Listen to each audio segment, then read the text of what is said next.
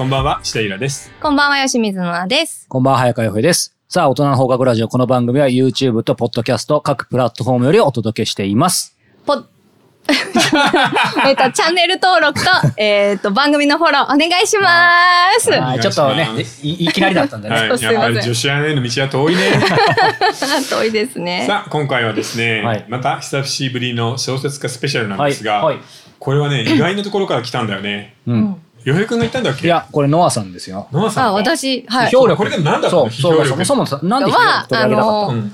私、あの、イラさんにつけてもらったアニメプリズンあるじゃないですか。はいアニメプリズンがあって、で、アニメの説明とか、こういうことを言ってるんだと思うんですよ、みたいなので、うん。こう考察をしたいなっていうのなるほど。をやっぱりやりたいなっていうのはうん。あったんですけど、でもそもそもそれの力ってどこで養えばいいのかなって考えた時に、これはなんか読書感想文じゃねえのかなと思って、はいはい。そっからあの読書感想文の書き方とかなんかそういうのやってもらえませんかねっていう発想でそう。そうか。批評力じゃないそれでちょっとレベルが上がったのね。そうそうそう読書感想文の書き方スペシャルだったからさ、もう今、スイッチ切るもんね。そうそう。そうそれ高校生じゃねえよ。そしてね、せっかくなんで、そう、あのー今の話なんですけど、はそしてでもそれが、ん？批評力、でも、ん？小説と関係なくねって思う人もいると思うんですけど、イラさん、これがなぜ小説家スペシャルなんでしょううんうんねっていうところも聞いてみたいんですけどね。あのね、単純に言うと、批評力ってね、うんこれが面白い、これが良い、うんえーこれが素晴らしいっていうことを、そういう価値判断をするっていう力なのね。自分の目で、そう。頭あーということは逆に言うと、その人が作るものの面白さのレベルが、この批評力によって決まってくると。で。なるほど。なので、批評力がある人は、面白いもの書けるんだけど、うんただ逆に怖いところもあるのよ。あまりにも批評力ばっかり進んでしまって、そうか。自分の目ほど手はうまく動かないとかさ、そのあパターンもあるんで。ただ、そんなにあの、ものを作る人以外でも、うん今こうやって小説、映画、漫画、音楽、演劇、批評、うんまあ、あらゆるジャンルに面白いものがあるけど、その中で面白いものを見つけてきて、誰かにそっと教えてみたいなのって、お、すごく多いじゃん。まあ、この大人じもある意味そういうところそう、あそのりますよね。力の方が今、クリエイティブな力よりも、ややね、上に上がってきてると思うんだよね。うん正直言って、全部今2番煎じだよね。ハリウッドのスーパーヒーローもの、うん日本の歴史小説、ミステリー、映画も漫画も、あれ？これドラゴンボールのパクリじゃね？みたいなの、たくさんあるじゃん。ブリーチのパクリじゃね？みたいな鬼を殺すやつとかさ。で、クリエイティブの力がこうやって下がってくるときに、えー時代はですね、このクリティックの力が上がってくるっていう、こういう癖があるんです。うんなので、今は時代としては、これですね。はい。今、クリティック、批評の時代。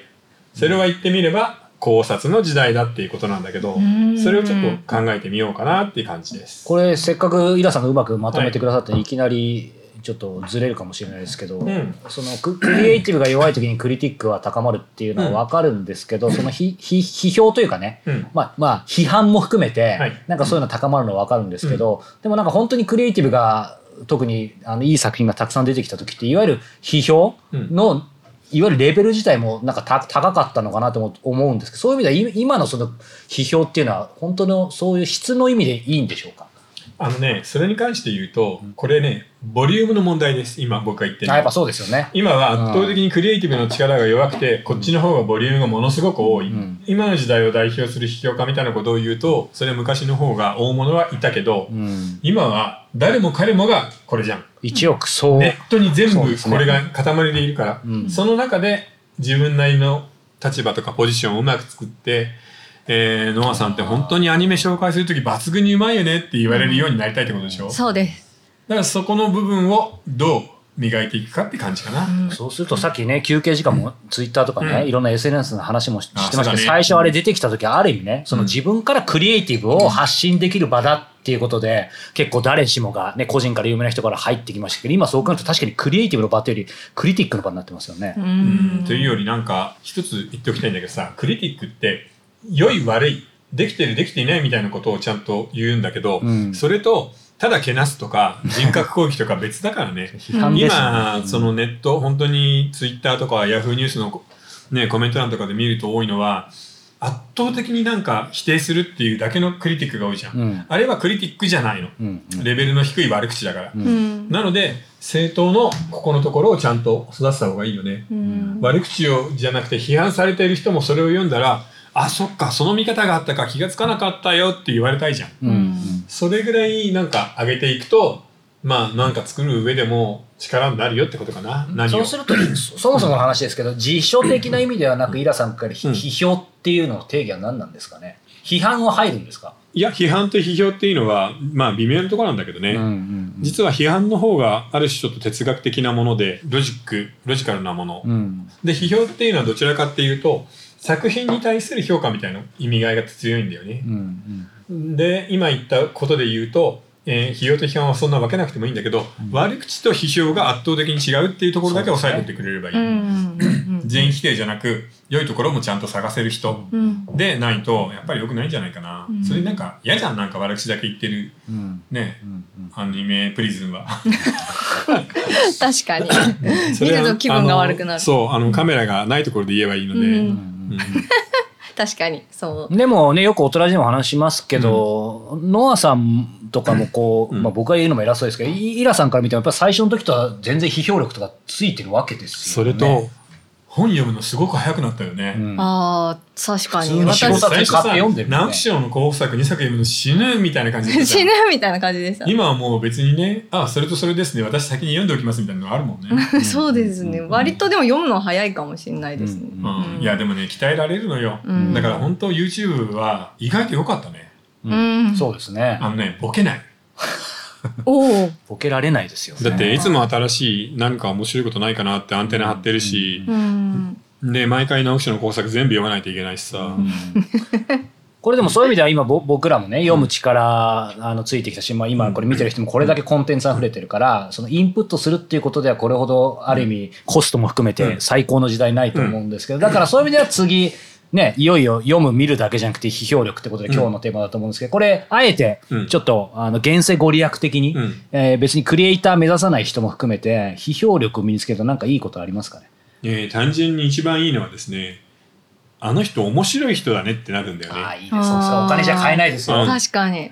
あの人にちょっと聞いてみたら、うん。なんか今こういうのが流行ってるみたいだけどこれのってどういうことですかね？みたいなことを聞いた時になるほどっていうことを一言で言ってもらえる人ってまあ正直言ってさ企画会議とかそういうところではもう一番の柱じゃん。うん。になるじゃん。うん。なので特にクリエイティブな仕事をしてる人たちの中ではやっぱ必要だよね。そうですね。うん。一言でなるほどって言わせる力はね大きいですよね。なんかわかんないもんね今、うん。何でもかんでもありすぎてなんかよくわからないんだけどあその立場から見るとわかるんだみたいなのがちゃんと言える人かな、いいようになりたいですね。なりたい。ねなりたいよね。なりたい。うん。うんアニメだって一言で紹介したいもんね。したいですね。これはこういうアニメです。タランみたいなのやりたいそうですそうそうでそこのいいところを言った上で、うん。悪いところは言うんだけどなるほどっていう悪口も言いたいじゃ、うんんうん。うんうんただ自分のあなたの あなたのなんだっけ？そう好き嫌いじゃなくて、ね、好き嫌いじゃなくて、うん。そうね、うんそこの違いも含めてね、ちょっと身につけたいと思います。気になります。はい。さあ、ここで、えーお便りご質問いってみましょうか。えーお便り、まず30代の男性からいただいています。えーチャット GPT の大、回大爆笑してしまいました。みんな向けたんだありがとえーチャット GPT はパーティーグッズですというイラさんの例えが最高でした。う 何よりなこれ批評だよこれが批評なのよ 何より涙が出るほど笑っていらっしゃるお三方を見て、こちらまで楽しい気持ちになりましたちなみに、えーコントの台本を書かせてもわけのわからない感じになって楽しく遊べたので、ぜひお試しください。はいありがとうナイスセンスだねうんと、面白かったですね、あの時はね。はい。えー次、FK さん。30代男性からの質問です。えーいつも配信ありがとうございます。えー最近小説を書き始めて新人賞にも2月前に1回ペースで投稿するようになりました。